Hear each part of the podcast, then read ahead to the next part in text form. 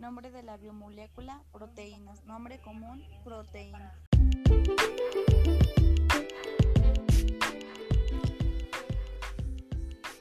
Alimentos en los que encontramos las proteínas pueden ser en los productos de origen animal como en la carne, el pescado, los huevos y la leche o en vegetales como son las legumbres y los cereales, aunque en estos está en menor porción.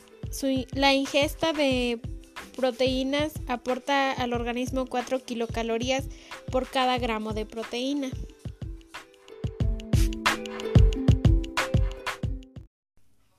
En la estructura de las proteínas se definen cuatro niveles distintos, conocidos como estructura primaria, secundaria, terciaria y cuaternaria. La estructura primaria es la secuencia de aminoácidos que componen la cadena polipeptídica y el orden en que se encuentran.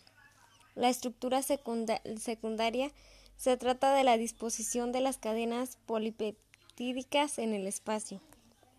La estructura terciaria constituyen un conjunto de plegamientos que se originan por la unión entre determinadas zonas de la cadena polipeptídica. Y la estructura cuaternaria informa la unión de varias cadenas polipeptídicas según el número de subunidades que se asocian. Función en el organismo.